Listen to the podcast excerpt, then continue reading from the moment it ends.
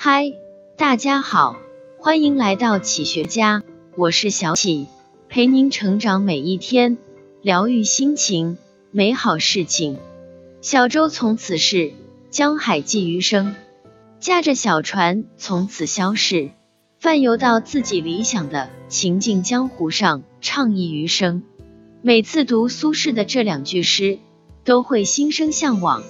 有人说，人生不快乐。未读苏东坡，看来我们是时候修得一颗从容心了。唯其如此，方能笑看人世间的沉浮事。一放下欲望，看淡得失，物物斑斑都放下，孰尽自然休。真是处世真言。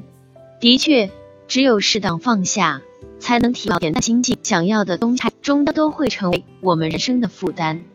就像有人去沙漠寻宝，宝藏还没有找到，身上的食物和水却已用尽。濒死之际，他祈祷神灵救助，神真的出现，问他想要什么。那人急忙回答：食物和水，哪怕只是很少的一点。神满足了他，给了他很多食物和水。有了充足的食物和水。他继续深入沙漠，终于找到宝藏，拼命装满身上所有的口袋。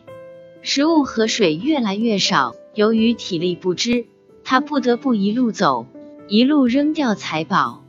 最后，两手空空的他躺在地上，再次等待死亡。神再次出现，问他：“现在你要什么东西？”他无力的答：“食物和水。”人总是这样，在满足一个欲望的同时，又产生新的欲望，而欲望则是无底的深壑，永远没办法真正满足。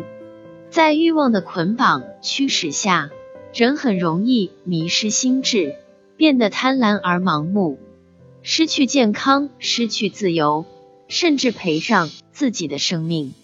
故而，学会节制和放下欲望。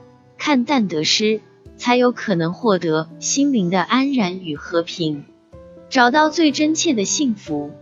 二看淡爱恨，放下执着。苏轼说：“回首向来萧瑟处，归去，也无风雨也无晴。”经过人生的万程山水，再回首看那些风雨，已不值一提。超越了风雨，心中便无阴晴。人间事原本就是苦辣酸甜，滋味繁多。谁执着一世一味，谁就输了。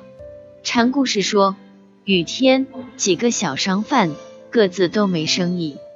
到了中午，他们感到饥饿，都开始吃自己卖的东西。卖杨梅的吃的牙酸，卖辣香干的吃的嘴麻，卖饼的吃的干渴至极。卖西瓜的吃的肚胀，后来得到小和尚启发，相互交换了食物，才都享受到美味。真实的生活就是如此，该有多种滋味。长期品味一种，终究都会厌倦。生而为人，还有感情，最难放下。为情痴，为情困，为情怨怼，为情恨，直到迷失自我。面目可憎，都不肯罢手。杨绛说：“情分被消耗殆尽，缘分便走到了终点。把错归咎于自己，并且礼貌的退场，把自己还给自己，把别人还给别人，让花成花，让树成树，从此山水一程。其实每一场遇见，都是你生命中的渡船。过了这个河。”就要学会弃船登岸，酸甜苦辣是生活的真味，悲欢离合是生命里的风景。不执着于爱恨，才能有智慧发现更多美好。人生最要紧的是看淡爱恨，放下执着，学会接纳百味，然后一往无前。三坚守本心，方得从容。佛说。但行善，莫问前程，是要我们做好当下的自己，其他的多想无益。东晋谢安出身名门，豁达稳重。他在东晋最混乱的时期，放弃隐居，出仕做宰相，维护皇权。权臣桓温有不臣之心，谢安受太后命，设宴迎接。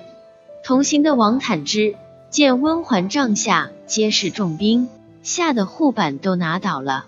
谢安却从容淡定入席，向桓温说：“宫哪里用得着在墙壁后安排士兵呢？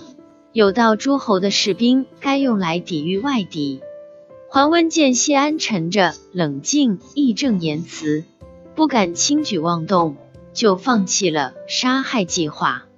谢安的从容，正是能够坚守本心，早想好了结局，所以万事从容。红尘路远，有明月清风，更有烟雨迷蒙。坚守本心，才能做到处变不惊，临危不乱。不乱于心，不困于境。向内看，找到内心深处的恬淡。繁华万千，纷扰无限，我自岿然不动，笑谈古今。菜根谭有言：浓肥心肝非真味，真味只是淡。真正最美的滋味。是人间清欢。生命无常，人生多变，天无常情，人无常欢。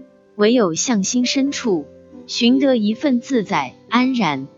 为了自己，学着舍弃一些人、一些事、一些诱惑，这样在灵魂里种下的，才是阳光与鲜花。